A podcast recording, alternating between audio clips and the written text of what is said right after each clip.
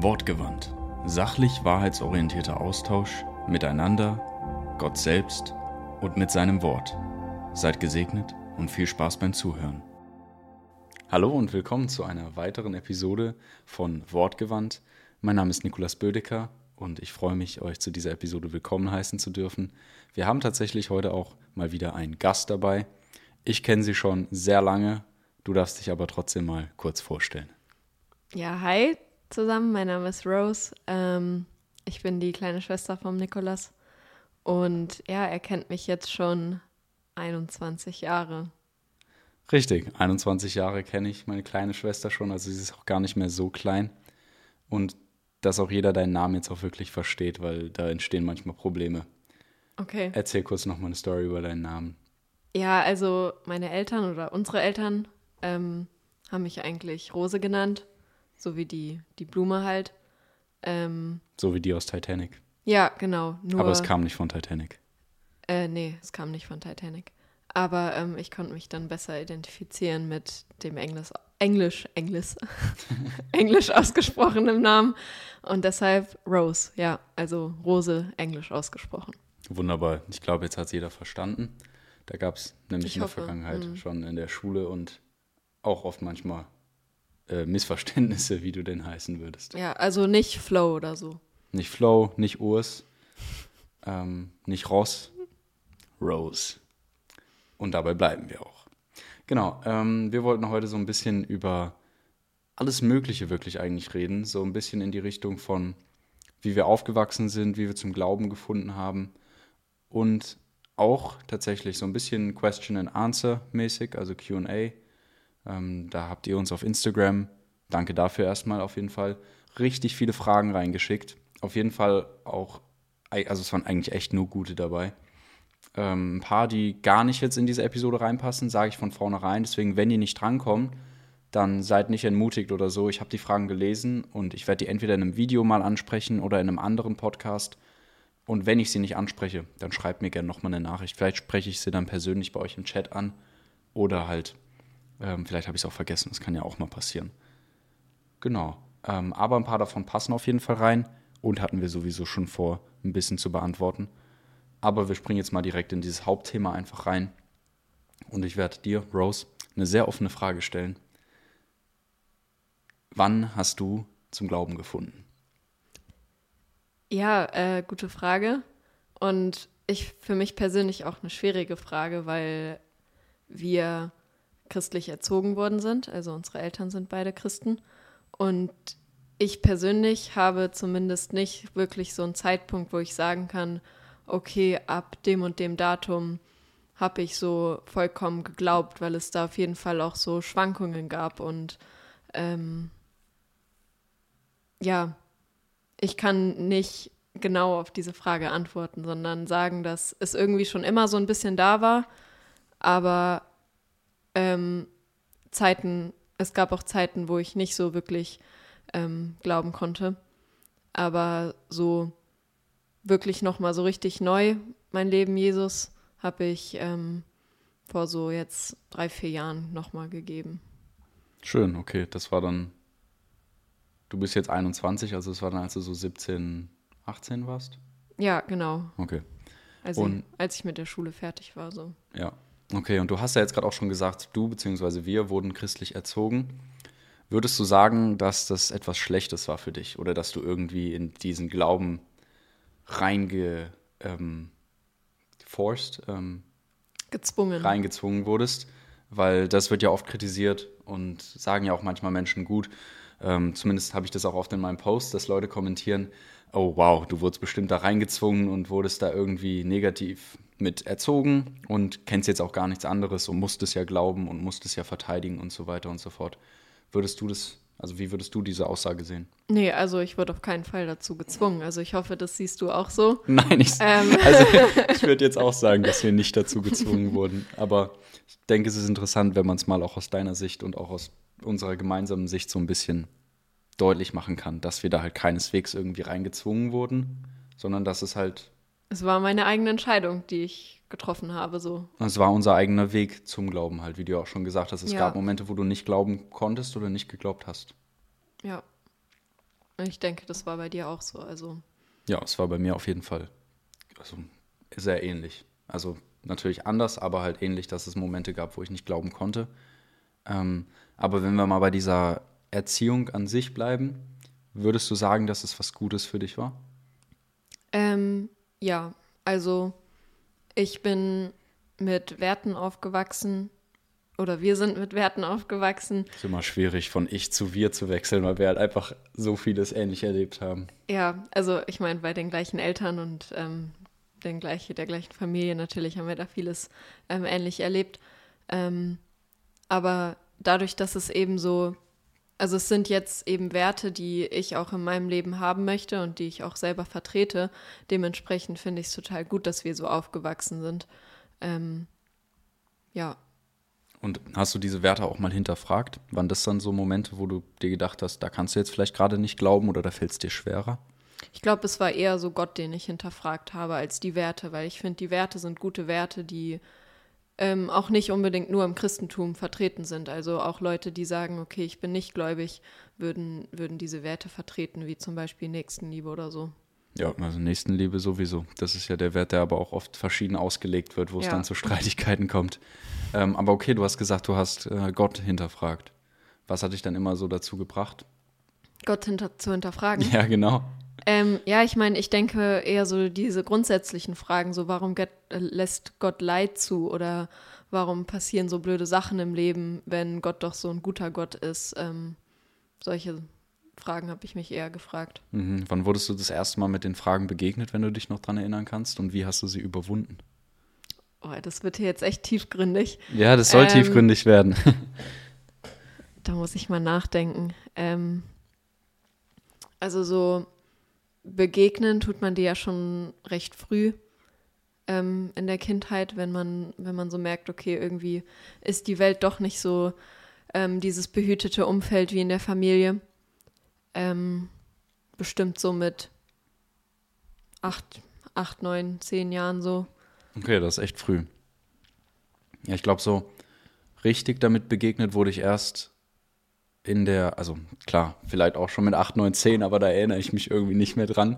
Ich glaube, ich wurde so richtig, einfach, als mir das richtig präsent wurde, war tatsächlich in der Schule im Rallye-Unterricht, als wir uns halt mit der TODC-Frage auseinandergesetzt Mhm. so haben. spät erst, okay. Ja, es ist halt, da hat diese Frage halt einen Namen für mich bekommen, weißt du? Wenn du 8, 9, 10 bist, klar, dann fragst du dich ab und zu mal, hey, warum passiert das? Warum lässt Gott das zu und so weiter? Und ich habe unsere Eltern bestimmt gefragt mal, Mama, warum äh, bekomme ich nicht das zu Weihnachten? Oder warum sind da Menschen, die obdachlos sind? Warum sind da Menschen, die sterben? Warum bin ich krank? So Sachen halt, ne? Ähm, aber ich habe das, das waren einfach Fragen. Und richtig auseinandergesetzt habe ich mich damit halt erst in der Schule. Ja, ich habe mich auch erst später damit Mhm. auseinandergesetzt. Aber ich glaube, so hinterfragt, wie das sein kann, das habe ich, glaube ich, schon früher. Okay, da warst du wahrscheinlich mir immer einen kleinen Schritt voraus. ja, ähm, okay. Und wie würdest du sagen, dass du die dann überwunden hast oder dass du trotzdem sagen konntest, gut, ich habe diese Fragen? Hast du dann Antworten drauf gefunden oder nicht? Ähm, also ich glaube, gerade konkret auf diese Frage, so warum gibt es Leid in dieser Welt und gerade auch bezogen, also die Theodizee-Frage letztendlich, ich denke, da gibt es keine Antwort zu. Da gibt es viele, viele Theorien so. Ähm, und da hat bestimmt jeder auch so seine Lieblingstheorie, weshalb das jetzt so ist. Aber letztendlich glaube ich, dass eigentlich nur Gott darauf eine Antwort hat und dass wir die jetzt nicht im Geistesblitz erfahren werden, weil sonst gäbe es dazu ja eine logisch erklärbare Antwort. Ähm, aber ich glaube eben an einen guten Gott und ich glaube auch nicht, dass er wirklich böse Intentionen hat oder dass er hinter diesem ganzen Leid steckt, sondern dass er das halt menschengemacht ist. Ja, ich würde auch sagen, dass viel Leid menschengemacht ist auf jeden Fall. Ähm, aber wie du es auch schon gesagt hast, das sind, es ist eine Frage, auf die wir uns Theorien ausdenken können und Antworten ausdenken können und sagen können, das ist vielleicht meine Lieblingsantwort darauf. Ich habe persönlich für mich meine Lieblingsantwort gefunden, Und die wäre. dass es äh, nicht meine Aufgabe als Mensch ist oder dass ich nicht mal die, den Standpunkt habe zu sagen, Gott, du bist ein Gott und ich bin Mensch und ich sage jetzt, warum du das Leid alles zulässt. Also ich will mich da gar nicht auf dieselbe Stufe mit ihm stellen.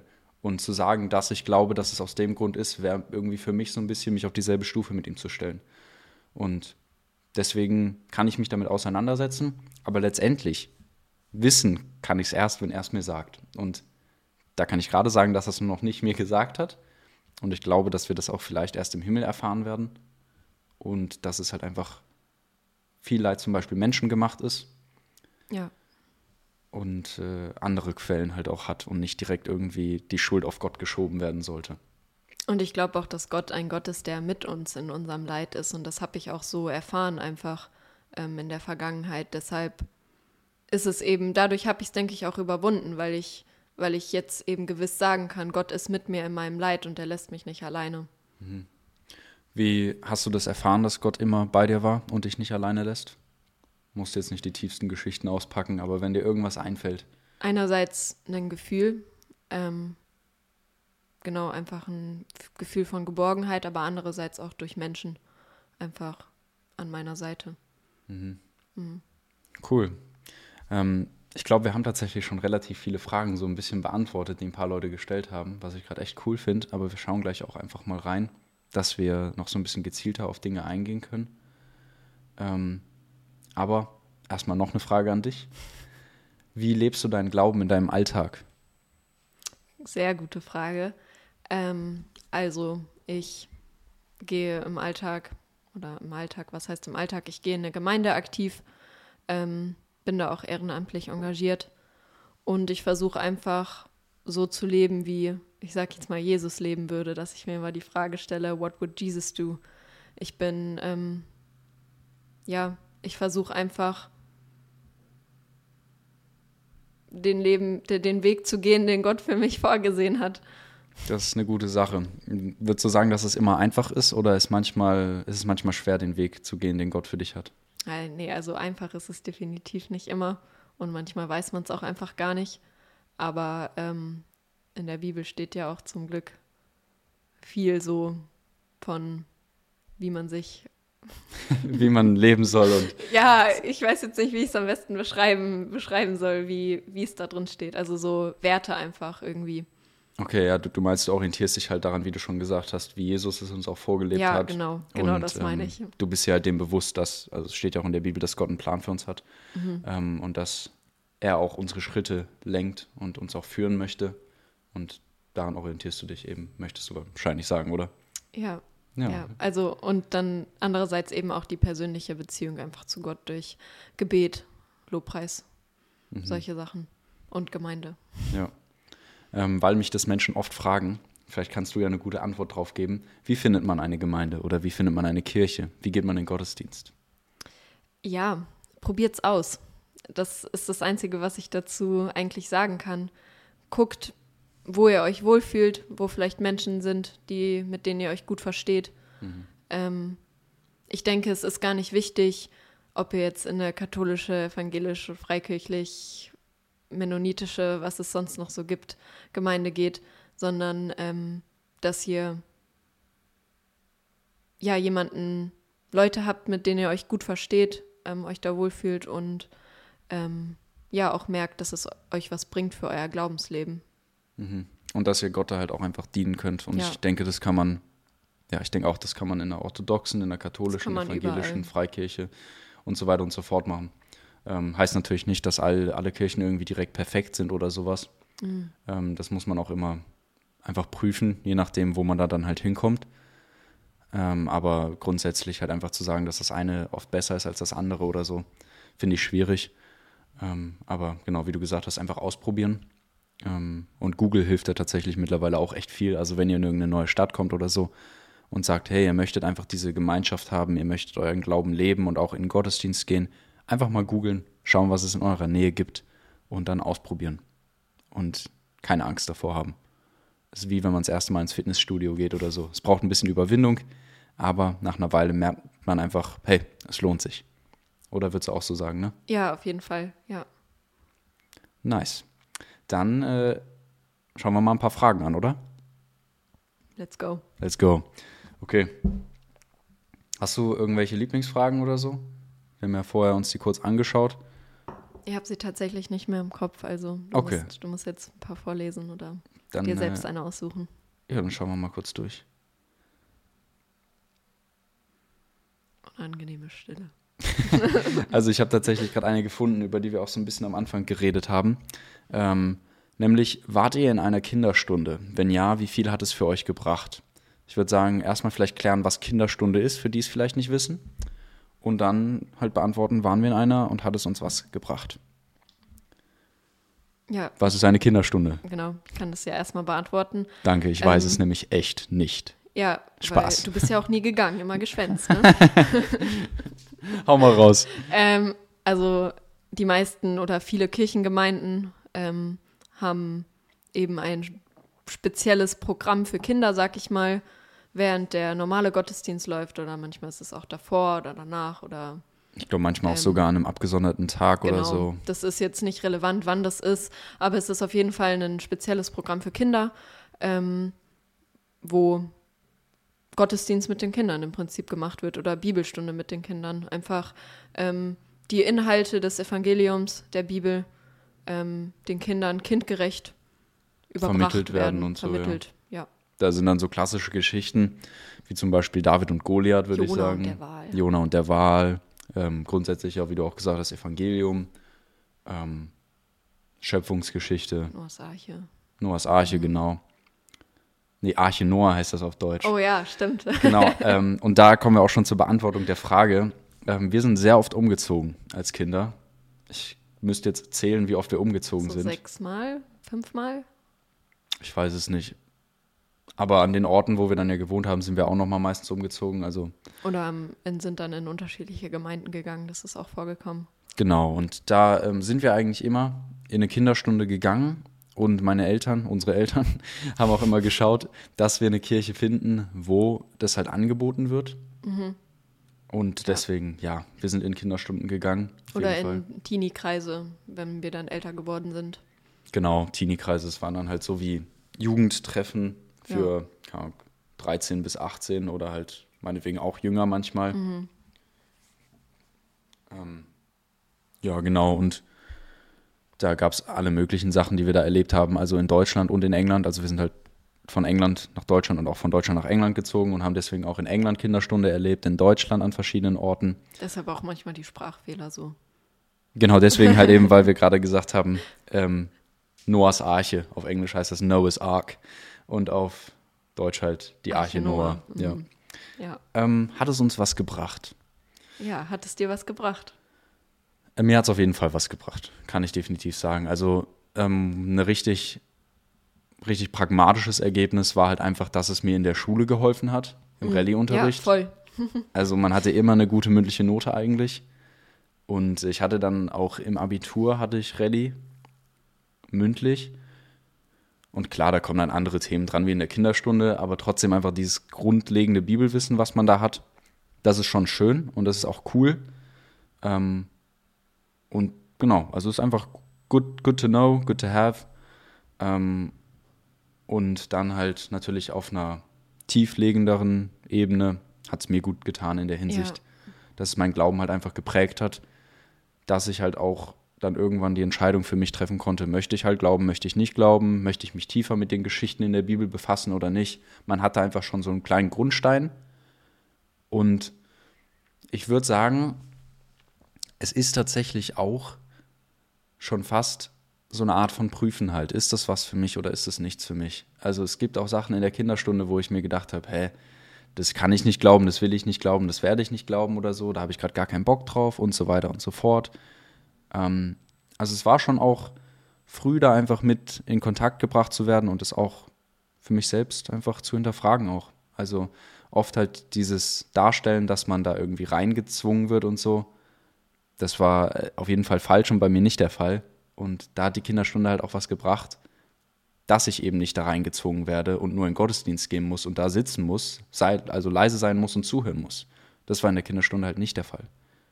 Ja, ich bin auch gerne in, die Kinderstunde eigentlich gegangen. Also ich hoffe, es war auch so bei dir, aber das waren coole Leute, mit denen man da sonntags dann was gemacht hat und ähm, ja, Ja, bei mir war es mehr oder weniger, also manchmal mehr, manchmal weniger halt. Aber grundsätzlich würde ich auch sagen, dass es mir Spaß gemacht hat. Ja, inwiefern hat es dir was gebracht? Ähm, ja, auf jeden Fall einfach als Glaubensgrundlage, sag ich mal. Also es ist definitiv nicht irgendwie Grundvoraussetzung, um Christ zu werden oder ähm, um an Gott zu glauben. Man muss nicht in die Kinderstunde gegangen sein, aber ähm, ja, eben einfach Gottes Charakter schon früh zu kennen. Einerseits das, ähm, damit, wenn man eben in so Glaubenskrisen einfach schon eine, eine Grundlage hat, von der man, von, von der man aus arbeiten kann. So. Ähm, ja. Okay, also wir können daraus schließen, es hat uns was gebracht. Ähm, Wäre jetzt natürlich interessant, auch mit jemandem zu reden, der sagen würde, es hat ihm gar nichts gebracht. Mhm. Aber wenn ich jetzt so spontan drüber nachdenke, also ich habe jetzt, also mir würde jetzt nicht so direkt ein Grund einfallen, wo ich sagen würde, hey, es hat dir gar nichts gebracht. Auch wenn man sich später gegen den, Den Glauben, christlichen ja. Glauben entscheiden sollte, ist ja trotzdem cool zu wissen, was so Bibelinhalte sind, um dann Gründe zu haben, weshalb man sich dagegen entscheidet. Erstens das, und wenn man sich da schon früh mit auseinandergesetzt hat, dann kann man es ja umso besser entkräften, ne? nee, also kann man vielleicht, ähm, aber ja, also Schaden oder so oder wirklich gar nichts bringen, ist wirklich schwer zu sagen über die Kinderstunde oder halt auch über Sachen wie Schule zum Beispiel. Weißt du, man hört es oft und sagt, das hat mir gar nichts gebracht oder so. Aber selbst jetzt, wenn ich dran zurückdenke, was halt Sachen angeht in der Schule zum Beispiel, wo ich gesagt habe, das hat mir nie was gebracht, jetzt würde ich sagen, da haben mir viele Sachen was gebracht und das habe ich halt im Nachhinein Ja. erst gemerkt.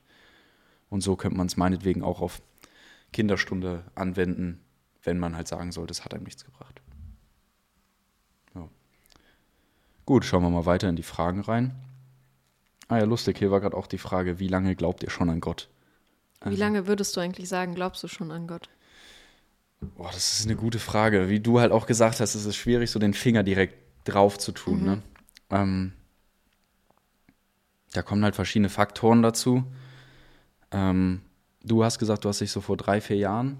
Ja, also äh, davor habe ich schon auch geglaubt, aber so nochmal einfach ähm, Das ist halt entschieden, entschieden habe ich mich davor. Aber ich hätte Ja. nicht gesagt, dass ich davor nicht geglaubt habe. Ich habe davor schon auch, auch geglaubt. das ist halt echt so eine Sache, ne, wo man halt, man wird halt wirklich damit großgezogen und glaubt dann natürlich dran. Also da würde ich auf jeden Fall recht geben. Man glaubt halt dran, weil man damit groß wächst. Aber dann kommt halt dieser Moment, wo man es eben hinterfragt und ich sag mal, die Entscheidung halt trifft, ich glaube daran oder ich glaube nicht daran. Und die Entscheidung ist bei mir auf jeden Fall auch in meinen Teenie-Jahren so richtig. Und das war auch eher ein Prozess bei mir. Also es ging, ging Ja. bestimmt so ein paar Jahre, dass ich mir immer mal wieder gefragt habe, mich, mich immer mal wieder gefragt habe. Ja, also wir sind uns da, glaube ich, auch relativ ähnlich. Wir sind zwei sehr analytisch denkende Menschen. Ja, Glaub ich. so rational auch. Ja, und deswegen denken wir lange darüber nach, setzen uns damit wirklich auseinander, lesen jetzt nicht nur in der Bibel, beten nicht nur, gehen nicht nur in Gottesdienst, sondern schauen halt auch die anderen Ansichten an. Und genau, bei mir war es auf jeden Fall auch ein Prozess. Und ich würde sagen, ich glaube, seit ungefähr sechs, sieben Jahren so richtig fest, sage ich mal, dass ich so diese Entscheidung für mich getroffen habe. Ich glaube daran und ich möchte, dass es der Mittelpunkt von meinem Leben wird. Das heißt nicht, dass es direkt der Mittelpunkt meines Lebens geworden ist. Mm, Das ist ja auch ein Prozess. Also alles ist ein Prozess gefühlt. Eben, genau. Und das war dann halt dieser Prozess. Und es kann jetzt immer noch besser sein. Aber wenn ich jetzt so vergleiche, im Vergleich zu halt vor sieben Jahren, bin ich ganz happy, wie sich das entwickelt hat bei mir. Mm, Ich auch. Ja. Bei dir, auf jeden Fall. Ah, danke schön. Ich bin auch glücklich, wie sich es bei dir entwickelt hat. ähm, ja, genau. Also ungefähr seit sechs, sieben Jahren wahrscheinlich. Ja, das ist eine ganz gute Zahl, würde ich mal behaupten. Ähm, bist du in deiner Jugend gerne zum Gottesdienst gegangen? Du zuerst. Ähm, es gab Zeiten, wo ich lieber zum Gottesdienst gegangen bin und es gab auch echt Zeiten, sage ich komplett ehrlich, wo ich nicht gerne in den Gottesdienst gegangen bin. Ähm, es hängt von so vielen Faktoren ab. Es hängt davon ab, um wie viel Uhr der Gottesdienst ist. es ja. hängt davon ab, in welcher Kirche der Gottesdienst ist. Was für Menschen da waren. Genau, was für Menschen da waren, wie der Gottesdienst gestaltet wurde, was das Predigtthema war, ob man halt in die Kinderstunde gegangen ist oder halt im Gottesdienst sitzen musste. Ob man irgendeinen Dienst hatte, so. Genau, ob man halt Ahnung, im, im, im, in der Musik halt mitgemacht hat oder ähm, die Liedtexte machen sollte oder Kinderstunde halt gemacht hat oder Mhm, sowas. Kinderstunde habe ich auch gemacht. Genau, eben, also ich auch. Und ähm, es gab mal Momente, wo man es halt lieber gemacht hat und weniger lieb, würde ich jetzt behaupten, von mir selbst. Also da müsste ich jetzt wirklich alle einzelnen Gottesdienste nochmal vor mir sehen und sagen, da bin Ja, ich. Nein, Ja, vielleicht. ja, genau, der hätte besser sein können, der war nicht so gut. Irgendwie sowas. Ähm, aber grundsätzlich würde ich sagen, ich bin schon gerne in den Gottesdienst gegangen. Ja. Freut mich. Und du? Ja, genauso wie bei dir eigentlich. Es gab Phasen, da hatte ich überhaupt keinen Bock. Ähm, aber so, so grundsätzlich schon, ja. Okay. Ja. Bist du in England oder in Deutschland lieber in, die, in den Gottesdienst gegangen? In England. Ich bin auch in England lieber in den Gottesdienst gegangen. Es war echt sehr nice. Wir waren in einer sehr, sehr coolen Kirche. Ähm, Meinst du jetzt das Gebäude oder die Gemeinde? beides. Hm. Also ich fand, ich finde, ich finde so, ähm, also man kennt es ja mittlerweile, dass so Freikirchen zum Beispiel, die haben oft so ein modernes Gebäude oder meistens auch so ein Gebäude in einem Industriegebiet, habe ich das so Gefühl. Ein Kino oder so kenne ich auch ein paar. Genau, manche Oder- sind im Kino. Hm. Ähm, und das ist halt nicht dasselbe, finde ich, wie so eine alte, aus Stein gebaute Kirche. Ähm, mit so Glasfenstern und so, die dann so verziert sind und sowas. Ja. Also ich finde, es ist schon schön. Also, Es hat einfach eine andere Atmosphäre und auch so eine, eine Ruhe, die in so anderen Gebäuden oft nicht da sind, finde ich. ja, doch. Also heißt nicht, dass es das nicht in anderen Gebäuden gibt, Ja, aber. nee, das wollte ich damit auch nicht sagen. Nee, genau, ich wollte es nur kurz clar klarifizieren. ähm, genau. Deswegen, ähm, ja. Ah, hier. Frage nur für den Podcast kurz. Ist Jesus Gott? Sie nickt. Ja, Beantwortet, ja. Ähm, ist eine Frage, die oft kommt. Es ist eine Sache, die mir aufgefallen du ist. solltest mal eine Episode darüber machen. Habe ich tatsächlich. Die kommt in ein paar Tagen. Sehr gut. Ähm, wahrscheinlich ist die jetzt aber schon draußen, wenn ihr den Podcast anhört. Hm. Ähm, es ist eine Frage, die mir viel bewusster geworden ist, seitdem ich den Content mache, dass Christen sich da uneinig sind. Also ich wusste es vorher nicht. Ähm, da habe ich so richtig gemerkt, dass ich mich in so einer bestimmten Bubble bewege von Christen, die halt sich alle einig sind, Jesus ist Gott.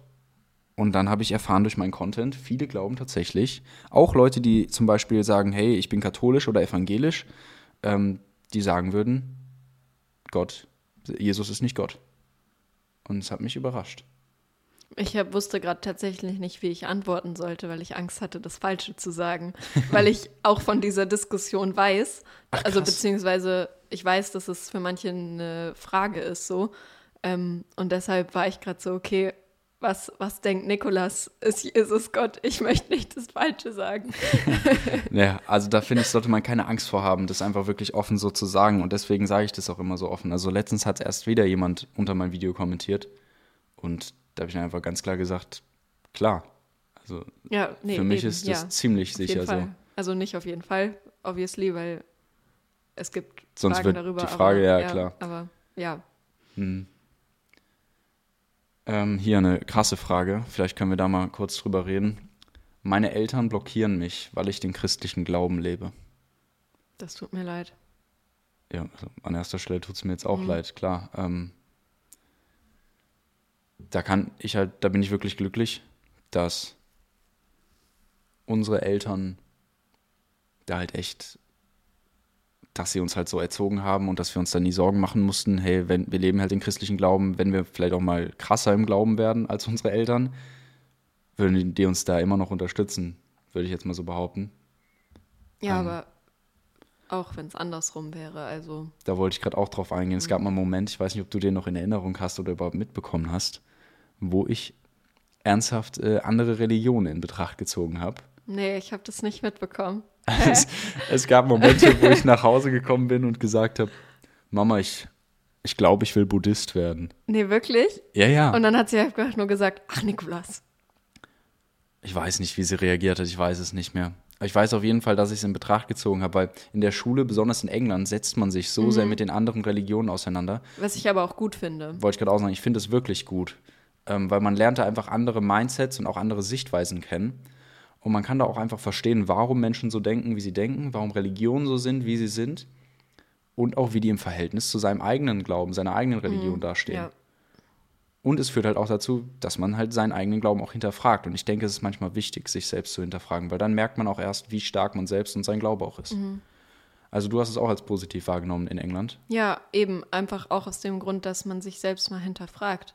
Ich finde es auch super wertvoll, wenn man diskutiert über bestimmte Fragestellungen und merkt, jemand hat eine andere Position als man selbst, weil man sich dann einfach mehr hinterfragt und sich fragt, okay, ist das, was ich glaube, eigentlich überhaupt die richtige Überzeugung oder gibt es vielleicht auch mehrere Überzeugungen oder äh, das kann ja sich in alle Richtungen entwi- ent entwickeln.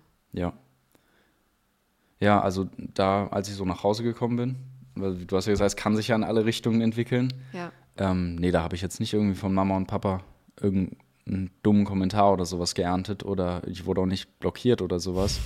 Deswegen finde ich es krass, dass es sowas halt gibt. Und ähm, ich weiß natürlich nicht, also die Person, die das jetzt geschrieben hat, wird schon wissen, wer sie ist, wenn sie sich das jetzt anhört. Ähm, wie gesagt, es tut uns leid. Ähm, je nachdem, was der Hintergrund von deinen Eltern ist. Egal eigentlich, was der Hintergrund von deinen Eltern ist. Ich finde es komplett falsch, sein Kind wegen irgendwas zu blockieren oder zu ab, abzuschieben, sage ich jetzt mal. Das ist vielleicht das falsche Wort, wie würdest du es bezeichnen? ja, so Auszugrenzen? ähm, hier, ja, nee, auch nicht auszugrenzen, aber mir fällt gerade auch kein besseres Wort ein. Ja, also wir nehmen jetzt einfach mal das Wort blockieren, weil es in der Frage verwendet wurde. Ähm, nee, ich finde es nicht richtig. Egal aus welchem Grund. Ähm, eine klassische Sache, die man ja auch immer wieder hört, ist, hey, ich habe Angst, meinen Eltern zu sagen, dass ich zum Beispiel homosexu gefü- äh, homosexuelle Gefühle habe oder sowas. Ähm, was ja auch nochmal eine komplett andere Thematik, besonders innerhalb des Christentums ist. Ja, aber gerade Eltern, also ich meine, das sind deine Eltern und die lieben dich oder sollten dich zumindest lieben und akzeptieren, wie, wie du bist. Und auch wenn sie nicht ähm, d'accord sind mit deiner Entscheidung oder deiner Glaubensrichtung oder ähm, was auch immer, lieben sollten die sich trotz, also dich als dein Für das, was du bist, Ja. trotzdem halt, Ja, ja. genau. Und ich finde, das perfekte Bildnis und Beispiel dafür ist halt einfach der biblische Gott. Ähm, er ist unser himmlischer Vater und er liebt uns und nimmt uns an für den Mensch, der wir halt sind. Ähm, und genauso sollten es unsere Eltern halt auch machen. Und wenn sie es eben nicht tun, dann weiß ich halt auch, oder kann ich verstehen, ich weiß nicht, wie es ist. Ich kann verstehen, dass es schwer ist. Und auch, ich sage ja auch selber, es sollte keineswegs so sein. Und wenn es möglich ist, würde ich auf jeden Fall darüber reden mit denen. Und auch mal ehrlich sagen, wie man sich da halt einfach fühlt. Und vielleicht auch sogar versuchen, über den Glauben einfach dazu kommunizieren und sagen, hey, so, für mich ist es aus menschlicher Sicht und auch aus Glaubenssicht nicht richtig. Aber ich liebe euch trotzdem. Und ich möchte diese Beziehung trotzdem aufrechterhalten. Und egal, wie die dann aber auch reagieren, hoffe ich, dass du und auch jeder, der sich das gerade anhört und in einer ähnlichen Situation sein mag, sich einfach bewusst ist, dass du einen liebenden Vater im Himmel hast und er dich unendlich doll liebt und seinen Sohn für dich gegeben hat, der für dich gestorben ist, weil er dich so sehr liebt. Das ist einfach, ähm, das ist einfach mega. Das ist Hammer. Und selbst das würde ich sagen, ist mehr wert als die Liebe von unserer Familie, unseren Eltern, unserer Freunde und so weiter und so fort. Ähm, es gibt auch eine Stelle in der Bibel, ich weiß gerade nicht mehr, wo die steht, deswegen würde ich kurz nachschauen, aber wer mir nachfolgt, der muss auch bereit sein, glaube ich, seine Familie. Ja, die Stelle gibt's. Ja. Aber ich kann dir auch nicht sagen, wo die steht. Dann redst du mal kurz über was anderes weiter und ich google, wo die Stelle steht. Ähm, gib mir mal die, die Fragen vielleicht. Aber vielleicht kannst du was beantworten, ne? Das ist eine gute Genau. Idee. Aber das wird jetzt auch noch mal kurz einen Moment dauern, weil ähm, Weil du musst die Fragen ja erstmal raussuchen, ne? ja, ich lese hier tatsächlich auch noch mal die Frage, wie man seine Beziehung mit seinem Vater wieder aufbaut, wenn die andere Person ungläubig ist. Und ähm, ja, es muss halt von beiden Seiten auch die Bereitschaft sein, so eine Beziehung wieder aufzubauen. Also man kann keine Beziehung aufbauen, wenn eine Person das nicht möchte. Und das ist richtig schwierig. Und auch nochmal an diese Person, die das geschrieben hat, das ähm, tut uns leid. Ich rede mal für uns beide. Ja. Ja, aber hier ist eine gute Frage. Wie redet man mit Gott und wie kann man seine Antworten verstehen? Erstmal, wie redet man mit Gott? Ähm, kann man auf ganz unterschiedliche, unterschiedliche Art und Weise machen. Ähm, du übernimmst jetzt einfach den Podcast. Ich feiere es gerade richtig. Mach weiter ja, so. du hast gesagt, ich Nee, ich soll find's einfach top. Mach weiter. über Mach- irgendwas mach reden. weiter. Hast Mach du die weiter. Bibelstelle aber gefunden? Ja, Weil aber mach weiter. wird es ein bisschen unangenehm. Mach weiter. Ähm, ja, wie redet man mit Gott? Man kann, also erstmal fällt da das Wort Gebet natürlich. Ähm, und beten kann man auch auf ganz unterschiedliche Art und Weise. Dazu hat Nikolas, glaube ich, auch schon mal ein paar Reels gemacht. Ähm, guckt da einfach mal auf seinen, seinen Instagram-Account. Ähm, das kann man mit Gesang machen, man kann das mit der Bibel machen, Psalme laut vorlesen, aber auch einfach persönlich und ähm, sein Herz aussprechen. Da gibt es keinen keinen richtigen oder falschen Weg, wie man mit Gott betet oder mit Gott spricht. Ja, ich finde, man muss auch nochmal unterscheiden dazwischen, mit Gott zu sprechen und zu ihm zu sprechen. Weil zu, zu jemandem zu sprechen ist halt nochmal eine Sache. Ne, also ich kann jetzt zu Rose sprechen und sie kann mich einfach komplett ignorieren oder sowas. Aber ich kann auch mit ihr sprechen, so wie wir es ja jetzt eigentlich gerade machen. Und so ist es auch im Gebet mit Gott. Man spricht wirklich mit ihm. Und er, also man spricht zu ihm und er spricht auch zu einem selbst. Und das kann man immer unterschiedlich wahrnehmen. Manche nehmen das wirklich, also das finde ich richtig krass. Ich kenne Menschen, die haben gesagt, die haben schon mal seine Stimme wirklich gehört. Wow. Ähm, kann ich über mich selber nicht sagen, das Ich sage auch ich jetzt echt ehrlich. Ähm, andere lesen in der Bibel und haben plötzlich einen krassen Geistesblitz oder sowas. Andere haben eine Offenbarung dadurch, wenn ein Mensch zu ihnen spricht. Ja, oder ein Gefühl ist es auch manchmal. Und deshalb auch als Antwort auf, wie kann man seine Antworten verstehen, das braucht Übung. Ähm, das geht nicht von einem Moment auf den, auf den nächsten. Ja, bei den meisten. Ähm, ja, manche, manche können es auch einfach so, aber ähm, ja, manchmal brauchst du auch einfach Geduld darum, wenn du das Gefühl hast, du bekommst keine Antwort. Da gibt es natürlich auch immer unterschiedliche so Gründe, weshalb du keine Antwort bekommst. Entweder es ist noch nicht so wirklich die Zeit, dass Gott dir eine Antwort gibt und dann ist die Antwort im Prinzip einfach, hab Geduld. Aber andererseits versteht man die Antwort in dem Moment vielleicht auch einfach gar nicht und man muss seine Augen und Ohren offen halten und sie Und war sein eigentlich Herz. schon die ganze ja und sein Herz Mhm. war eigentlich schon die ganze Zeit da. Bei mir ist es auch oft so im Nachhinein, ich blicke so zurück auf irgendwelche Gebetsanliegen, die ich hatte ähm, und merke dann so, oh wait, eigentlich wurde das schon längst beantwortet, aber ich habe einfach gar nicht drauf geachtet. Ja. Und in jeder Antwort, die man auch kriegt, ist es wichtig, das aber auch trotzdem zu prüfen. Ich lege da immer sehr viel Wert drauf, weil ich halt schon erlebt habe, wie es missbraucht wurde in meinen Augen. Und ähm, wie man das halt prüft. Ganz klar, zum einen mit dem Heiligen Geist, also einfach im Gebet darüber bleiben. Oder richtig praktisch, einfach mal in die Bibel zu schauen und gucken, was die Bibel denn darüber Ja, sagt. Gott wird dir keine Antwort geben, die nicht mit seinem Charakter übereinstimmt. So, er wird dir nicht sagen, du brauchst ein Auto, ja okay, dann stil halt eins, weil Äh, also Dann Klau halt eins, hat sie jetzt gesagt, ne? also für die, die Englisch nicht so gut sprechen. Genau, also er die, wird den, Diebstahl würde er dir nicht raten. Genau, mich hat halt, äh, mich hat letztens auch einer angeschrieben, hat gefragt, hey, ähm, ist es eigentlich erlaubt, wenn ich Geld klaue und es dann spende? Ähm, schwierig. Äh, Ich habe dann auch gesagt, nee, es bleibt halt immer noch Diebstahl. Ähm, es ist auch so, weil- das ist halt die tiefste, also Ethik halt in der Theologie. Ist genauso wie mit einer kleinen Lüge. Ne? Ist eine kleine Lüge oder eine Notlüge Ist okay, eine es ist Lüge. trotzdem eine Lüge. Und Diebstahl, egal aus welchem Grund du es machst, es ist immer noch Diebstahl. Aber das heißt halt auch nicht, dass Gott unsere Sünden uns nicht vergeben kann. Das hat er ja auch Ja, durch Jesus ja. Christus getan. Aber man muss sich halt bewusst sein, was man tut, ist eben auch Sünde.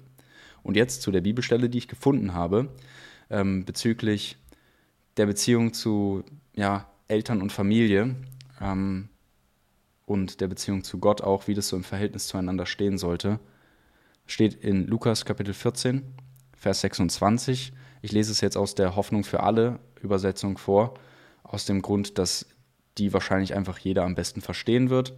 Aber ähm, wenn ihr das auch noch mal in einer anderen Übersetzung lesen wollt, dann macht es auf jeden ich Fall. glaube, dazu war auch eine, tatsächlich eine Frage, welche Bibelübersetzung man am besten liest. Habe ich gerade auch dran gedacht, da können wir gleich drauf eingehen. Also, wenn einer mit mir gehen will, und da spricht jetzt Jesus, so muss ich für ihn wichtiger sein als seine Eltern, seine Frau, seine Kinder, seine Geschwister, ja wichtiger als das eigene Leben. sonst kann er nicht mein Jünger sein. Wer nicht bereit ist, sein Kreuz auf sich zu nehmen und mir nachzufolgen, der kann nicht mein Jünger sein. Und ich finde es eine krasse, krasse Stelle. Und das hofft man natürlich für niemanden, dass man so seine Familie verlassen muss oder so. Mhm. Man, ja, im Idealfall muss man das nicht tun. Ja, aber genau. er sagt ja, man sollte halt dafür bereit sein. Und das bedeutet es letztendlich eben auch, Jesus oder Gott an erster Stelle in seinem Leben zu tun, weil ähm, ja, für einen, für einen Partner würde man ja letztendlich eigentlich auch alles. Man tun. würde für einen Partner sterben. Also ich finde wirklich, das steht ja auch in der Bibel, dass ähm, besonders der Mann bereit sein sollte, halt sein Leben für seinen Partner hinzulegen, also zu sterben. Und wenn wir mal drüber nachdenken, wer halt eben für uns gestorben ist, Gott, Jesus Christus, ist für uns gestorben. Und dafür müssen wir nichts tun. Es ist eine Gnadengabe. Es steht auch so in der Bibel. Aber wenn wir etwas tun müssten, dann wäre das Äquivalente dazu, unser Leben für ihn auch zu verlieren. Und halt eben zu sagen, hey, mein Leben gehört dir. Und das heißt es halt auch eben, sich Gott komplett hinzugeben und Gott eben auch sein Leben zu geben. Ja. Ja. Ähm, ja, Findest du gut?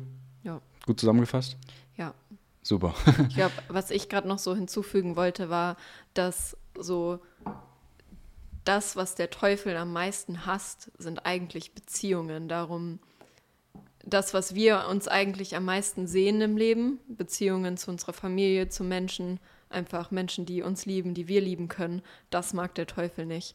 Und ähm, ja, das ist halt scheiße. Okay, sehr extrem ausgedrückt, aber ja. Ja, ähm, ja, die Bibel erwähnt an so vielen Stellen, wie wichtig Beziehungen sind. Im Darf Alten ich- Testament und im Neuen Testament. Darf ich überhaupt so Sprache hier im Podcast? Also ich ähm, bleib da immer fern von, Ja, sorry. aber alles gut, ja. Dir sei vergeben. Hm, danke. Ähm, ich werde es nicht rauscutten oder so, weil ich will halt wirklich, dass man hier einfach authentisch ist oder so. Aber ähm, die Authentizität, schlechte Worte zu verwenden, ist hier verboten. nee, einfach nur, weil ich weiß nicht, wer es anhört oder so. Und ja, wortgewandt heißt ja auch der Podcast. Ja, ich bin noch nicht so geübt. du wirst nur wortgewandter. Ich bringe dir das noch bei. Ähm, genau, jetzt die andere Frage, auf die wir beide hinaus wollten. Ich glaube, das war, welche Bibelübersetzung ist denn die beste? Oder welche, ir- irgendwie sowas, die meintest du, ne? Ich suche sie gerade nochmal. Hm.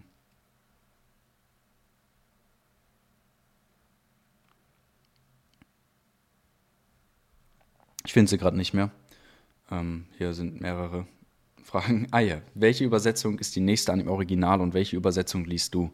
Frage ich dich mal direkt. Welche Übersetzung liest du? Ich, Ja. ähm, ich lese tatsächlich eine englische Übersetzung. Ah, du liest immer die englische Bibel? Ich lese meistens Englisch, ja, einfach cool. weil es für mich so verständlicher ist. Okay. Ähm, und da lese ich die New International Version. Okay, die ist relativ verständlich Ja. formuliert, das weiß ich auch. Die kenne ich auch. Ich kann jetzt spontan nicht sagen, wie ähm, übersetzungsgenau sie ist. Ähm, aber ich würde halt auch sagen, das ist ein mega Vorteil, dass wir so viele Bibelübersetzungen haben heutzutage. Und egal welche wir lesen, eine zu lesen ist besser als keine zu lesen. Aber man muss wissen, welche man liest und sich auch bewusst sein, dass es eben andere Übersetzungen gibt und dass man, wenn man zum Beispiel was nicht versteht, nachschaut, wie es in einer anderen Übersetzung auch formuliert wird oder halt jemanden zu fragen. Und wenn man alles verstehen sollte, nicht nur diese Übersetzung zu lesen, aus dem Grund, dass manche Übersetzungen halt schon sehr auslegerisch sind oder vielleicht auch sogar halt einfach falsch oder schlecht übersetzt wurden. Da gibt es auch auf jeden Fall Fälle.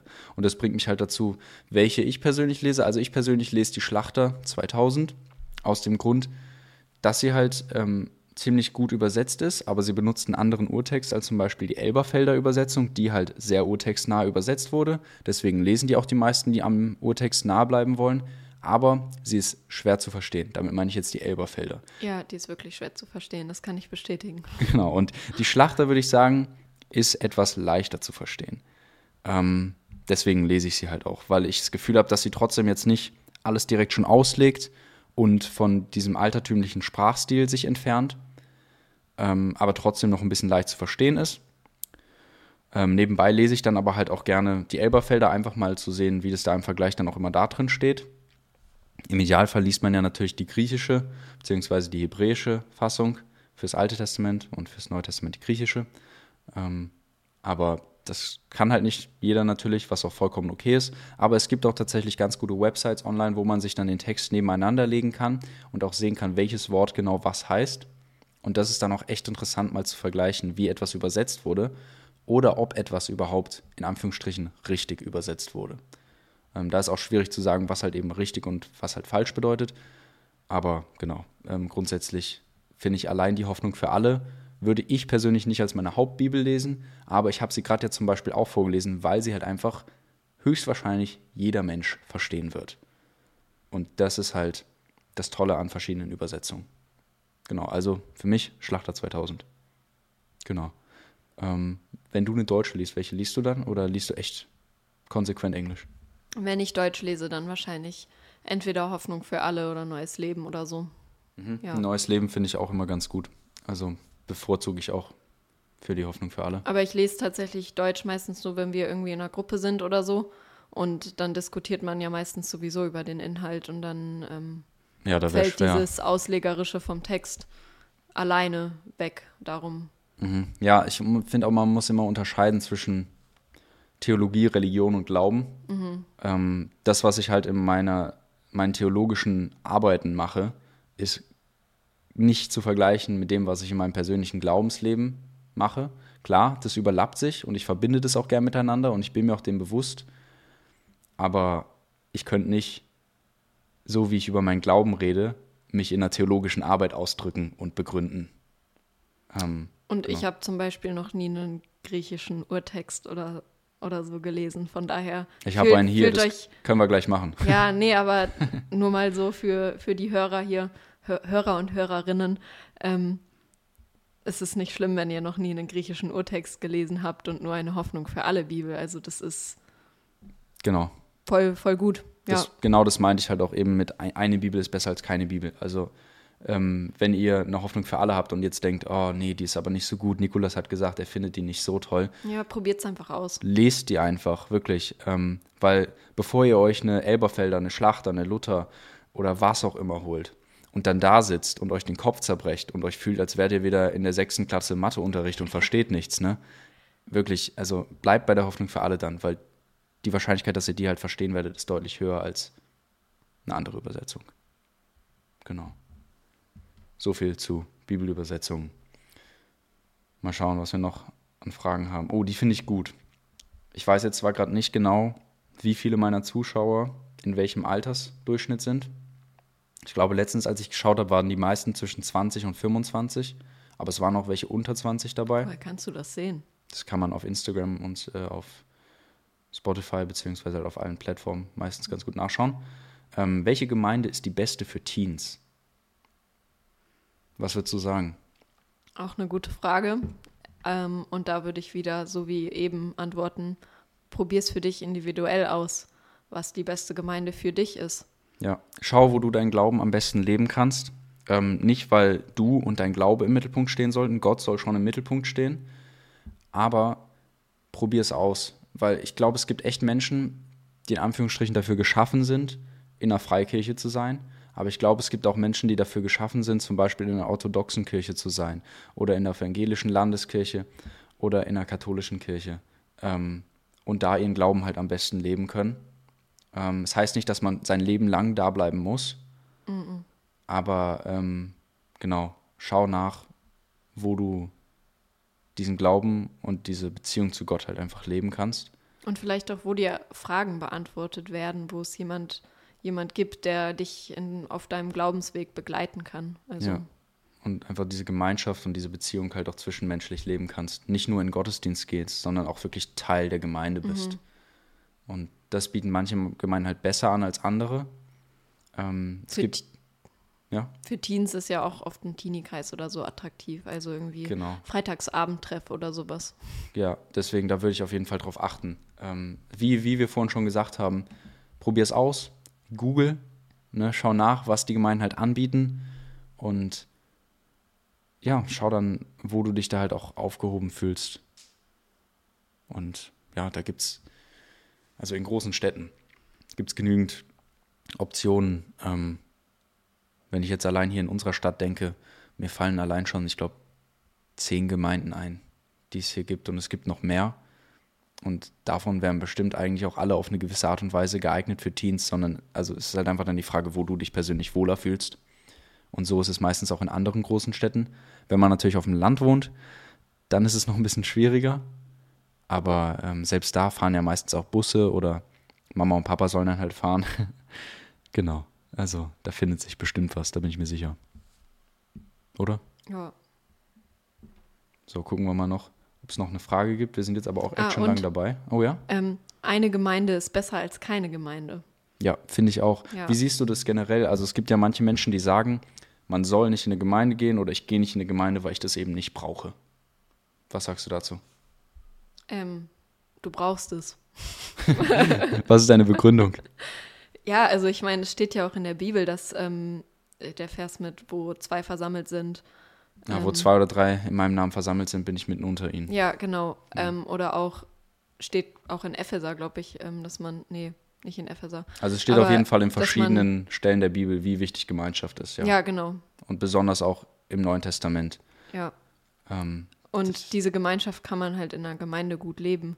Ähm, und es ist auch einfach wichtig, sich mit anderen Christen auszutauschen. Ob jetzt Gemeinde so aussieht, okay, ich gehe wirklich in eine Kirche sonntags und nehme da an einem Gottesdienst teil oder wir feiern jeden Sonntag ähm, Hausgottesdienst bei uns zu Hause in einem kleineren Kreis. Ähm, es ist trotzdem Gemeinde und Gemeinschaft mit Christen.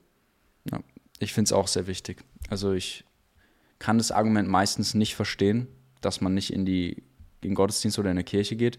Also die meisten Argumente sind meistens halt entweder, das ist nicht das, was Jesus damals mit Kirche gemeint hat oder Gottesdienst oder Gemeinde gemeint hat, oder man wurde leider verletzt in der Vergangenheit. Und wenn du verletzt wurdest, dann auch aus unserer Sicht, hey, es tut uns leid, würde ich jetzt einfach mal sagen. Eine Gemeinde, Gott, Menschen, Machen leider Fehler. na, Gott macht keine Fehler, aber Nee, Menschen aber- machen Fehler und das ist halt die Sache. Die Kirche und Gott hat dich nicht verletzt, aber Menschen haben dich verletzt. Und deswegen gib nicht Gott auf, gib nicht die christliche Gemeinschaft auf, weil wir versuchen alle besser zu werden. Und es gibt Menschen, die leider echt, in Anführungsstrichen, dumm sind und dich verletzen werden. Oder dumme Sachen gemacht haben. So machen wir es, ja. Ja. Das ist besser. Danke dir. Ähm, Nicht so wortgewandt. Ja, wir wollen wortgewandt bleiben. Genau. Und deswegen vergib ihn da auch und hör nicht deswegen auf, irgendwie in den Gottesdienst zu gehen oder so. Ähm, Wäre mein Rat da an dich. Und mit der Begründung, Jesus wollte das nicht so oder sowas, ist halt unglaublich schwer, diese Begründung wirklich zu festigen, würde ich sagen. Weil Jesus wollte definitiv Gemeinschaft. Eben, er wollte definitiv Gemeinschaft und letztendlich hat es dann ja was damit zu tun, dass du nicht einverstanden bist damit, wie die Gemeinschaft ausgelebt wird. In der Kirche, in der Gemeinschaft, in dem Gottesdienst oder so. Und das ist okay. Aber schreib damit nicht direkt jeden Gottesdienst, jede Gemeinde, jede Kirche ab. Weil es kann sein, dass es, nee, nicht es kann sein, es gibt definitiv welche, wo ich auch glaube, dass jeder ein geistliches Zuhause finden kann. Ja, Schön. Also such, such den Gottesdienst. Ich würde wirklich, eh, ja, ich kann sie eben nur ans Herz legen. aber so Hausgottesdienste würdest du schon auch unterstützen oder als Gemeinschaft oder Gottesdienst sehen? Ja. Oder wie siehst du das? also ich würde es unterstützen, aber ich würde es noch mehr prüfen. Einfach aus dem Grund, dass ich halt erlebt habe, also Menschen sind unglaublich anfällig für viele Dinge. Und wenn du halt eine Person hast, die dann da die ganze Zeit predigt und die Bibel auslegt und jeder das einfach nur aufsaugt, dann ist es halt schnell, dass man sich seinen eigenen Glauben einfach zusammenbaut. Und dann können halt leider so Ehrlehren dabei rumkommen, wie zum Beispiel, Jesus ist nicht Gott. Und deswegen finde ich, sollte man sich schon bewusst sein, wo man hingeht und welche Grundbausteine des christlichen Glaubens es einfach gibt. Ähm, und für mich können es halt nicht so Sachen sein, wie zum Beispiel Jesus ist nicht Gott. Ähm, dann, dann ist es für mich echt, sorry, da muss ich da nicht hingehen. Oder dann muss es mir verdammt gut begründen können. Und das hat bis jetzt noch nie jemand gemacht, also ich würde nicht hingehen. ähm, genau, und deswegen, also da gibt es noch andere Beispiele, aber das wäre so meine Antwort dazu. Kannst du die nachvollziehen oder? Ja, auf jeden Fall. Okay. Genau. Aber grundsätzlich, also ich bin auch in einem Hauskreis und ich finde das super, um einfach enge Gemeinschaft zu bauen und auch nochmal manchmal persönliche Fragen und so anzusprechen, auch im Glauben. Finde ich wichtig und richtig. Ja. Noch eine letzte Frage und dann machen wir auch schon Schluss. Aber das ist jetzt wieder eine etwas persönlichere Frage. Hoffentlich können wir darüber auch irgendwie antworten. Jemand hat gefragt, könntet ihr eure Zeugnisse erzählen? Hast du da ein Zeugnis, wo du sagen würdest, das kannst du erzählen? Erstmal für die, die sich jetzt vielleicht fragen, was ein Zeugnis ist. Ein Zeugnis ist halt einfach eine Erfahrung, die man halt im Glauben oder mit Gott gemacht hat, die den eigenen Glauben auch bestätigt oder gefestigt hat. So würde ich es jetzt zusammenfassen. Würdest du es auch so zusammenfassen ja, ungefähr? Also ich glaube, oft ist mit Zeugnis auch gemeint, der Weg, wie man zum Glauben gefunden hat. Ja. Ähm, aber ja, ich denke, wir haben schon viel über unseren Glauben in dieser Podcast-Folge gesprochen, aber ich kann ähm, trotzdem nochmal einfach so eine persönliche Story erzählen. Ähm, ja, hau mal persönliches raus. Zeugnis. Also ich habe ja gesagt, mein, ähm, also ich habe mich nochmal so ganz neu entschieden für den Glauben, nachdem ich mit der, mit der Schule fertig war, bin ich dann ausgezogen ähm, von zu Hause ähm, zum Studium. Und ähm, ja, es war super schwierig, eine Wohnung zu finden. Ich weiß nicht, die Studenten unter uns, die kennen das bestimmt. Und ähm, ich habe halt gebetet, ja Gott, ähm, einfach eine Wohnung zu finden, die ich bezahlen kann, wo ich mich auch wohlfühle. Ähm, und ich habe tatsächlich dann eine gefunden, in der wohne ich auch immer noch. Und ähm, ich kann die auch bezahlen. Das ist auch äh, gut so. ist immer gut, wenn man seine Wohnung bezahlen kann. Ähm, und tatsächlich einfach nochmal so, ich habe nochmal so gemerkt, wie Gott einfach Humor auch hat, weil ich habe ein paar Wochen, nachdem ich da eingezogen bin, ähm, ich habe immer Musik von den Nachbarn unter mir gehört, die haben immer Klavier gespielt. Und es waren tatsächlich so Worship-Lieder, also Lobpreislieder, die man als ähm, Person, die in den Gottesdienst geht, auch kennt oder die sowas hört. Ähm, und irgendwann habe ich mich dann gefragt, hä, das kann ja nicht sein, dass Christen wirklich unter mir wohnen. Und dann habe ich die tatsächlich in die Gemeinde, in die ich momentan noch gehe, ähm, auch gesehen. Krass. Und ähm, ich habe dann, ja, ich bin in eine Wohnung eingezogen mit Leuten, die unter mir wohnen, die in die gleiche Gemeinde gehen. Und ähm, das war für mich einfach so ein Zeichen von, Gott hat mich genau an die Stelle getan, wo ich, wo ich eigentlich sein soll. Heftig, das ist echt, das ist cool. Ja. Ähm, ich könnte jetzt theoretisch auch noch eine Geschichte über meine Wohnung erzählen, aber ich werde jetzt einfach mal äh, eine andere Geschichte, wo, wenn ich die jetzt angerissen habe, dann ja, soll ich dir erzählen. Also, ne? wir können jetzt auch einfach bei Wohnungs. Wir bleiben jetzt bei Wohnungen. bleiben. Genau, das sind jetzt halt quasi Zeugnisse, wo wir halt Gott erlebt haben und eine Gebetsbeantwortung einfach erlebt haben und wirklich Gebetserhörung. Gebetserhörung. Ja, an answered prayer, you know. Ähm, genau, da sind wir wieder ins Denglisch gerutscht. Ja, ähm, ich habe genauso wie meine Schwester eine Wohnung gesucht. Das war sehr, sehr schwer. Ähm, ich muss auch zugeben, ich habe zu spät angefangen. Und dann äh, habe ich spontan an der Uni, meine Eltern haben mir gesagt, hey, schau doch mal bei der Uni vorbei an so einem schwarzen Brett, wo denn vielleicht irgendwelche Aushänge hängen. Habe ich gesagt, Mama, Papa, da werden keine Aushänge für eine Wohnung sein. Ja, bei mir waren zum Beispiel keine. Okay, guck mal hier, Beispiel 1. Ja. Dann äh, habe ich gesagt, gut, äh, wir schauen jetzt einfach mal. Bin ich in das Hauptgebäude der Uni gegangen und da war auch, wie vorher gesagt, kein Wohnungsaushang. Dann bin ich in ein Gebäude, ein anderes Gebäude reingegangen. Da war tatsächlich einer. Dann habe ich mir gedacht, okay, gut. Mama und Papa hatten recht. Da muss ich wohl gleich Mama und anrufen. Papa haben immer recht, oder nicht? Merkt euch, also Mama und Papa haben echt oft recht.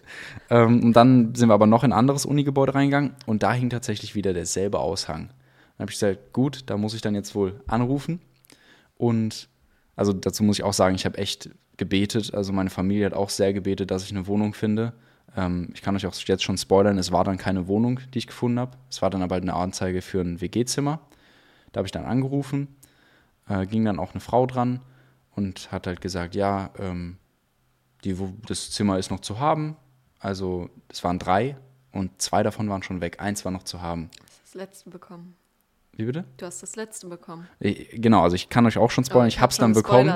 Aber, also wie das halt passiert ist, war halt mega krass. Ich habe dann halt angerufen, habe gesagt, hey, können wir das morgen besichtigen? Weil morgen war der letzte Tag, also morgen war der letzte Tag, an dem wir halt da waren. Und hat sie gesagt, ja gut, kommen Sie vorbei, besichtigen Sie es. Und dann waren wir da, haben das besichtigt und ähm, wer das jetzt mit Video schaut, sieht gerade, dass ich das Kreuz um habe, aber wer auch meine Videos generell schaut, weiß, ich trage immer ein Kreuz. Wir sind da dann angekommen. Dazu muss ich auch sagen, ich hatte vergessen, im ersten Telefonat nach der Adresse zu fragen. Und dann rufst du dann zehn Minuten vor dem Termin am nächsten Tag nochmal an. Ich habe vergessen, die Adresse zu fragen. Können Sie bitte sagen, wo wir hinkommen sollen? Dann hat sie gesagt, ja, ich habe mir schon gedacht, dass Sie wieder anrufen würden. also es hat dann geklappt. Wir waren dann da und äh, haben uns das Zimmer angeschaut. Es war dem Preis auf jeden Fall angemessen. Es war auch ein schön klein, feines Zimmer. Ähm, genau, schöne kleine Kochzeile und so.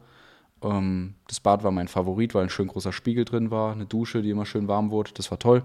Wusste ich da natürlich noch nicht mit der Dusche, dass sie warm wurde. Aber genau, dann haben wir mit der Vermieterin gesprochen und dann hat sie gesagt, ja wissen Sie, ich habe über, ich glaube, über 150 Bewerber oder sogar fast 200 Bewerber für das Zimmer. Natürlich nicht, wahrscheinlich hatte jetzt nicht 200 Bewerbungsgespräche für das Zimmer, aber halt 200 Leute, die Interesse gezeigt hatten und wahrscheinlich auch eine große Auswahl, von der sie quasi einfach aussuchen konnte, wer das Zimmer kriegt. Ja. Und ich glaube, das ist äh, nicht pessimistisch jetzt zu sagen, dass es einfach nicht wahrscheinlich war, dass ich das Zimmer kriege. Wir hatten dann ein Gespräch und dann hat sie gesagt, ah, ich habe gerade gesehen, dass, dass Sie so ein Kreuz anhaben. Warum haben Sie das an? Und dann habe ich halt ganz ehrlich gesagt, ja, also weil ich halt an Gott glaube und ähm, weil das für mich sehr wichtig ist, ähm, meine Beziehung zu Gott und ähm, genau, habe es quasi so zusammengefasst, weiß jetzt auch nicht mehr genau, wie ich das gesagt habe. Dann hat sie gesagt, ah, okay, das ist äh, aber toll. Dazu habe ich auch gesagt, dass ich Theologie studieren werde. Und hat sie halt gesagt, ah, das ist aber toll. Ähm, und ihr Mann und sie waren tatsächlich längere Zeit in der Kirche tätig. Ähm, auch halt im, im Fahrdienst halt. Und genau, schlussendlich habe ich dann das Zimmer bekommen. Wahrscheinlich halt, weil es ihr sympathisch war, dass ich halt Theologie studieren werde und auch aktiv im Glauben halt bin. Aber die Wahrscheinlichkeit, dass das passiert, ähm, war für mich halt einfach zu gering, jetzt zu sagen, ah, was für ein toller Zufall.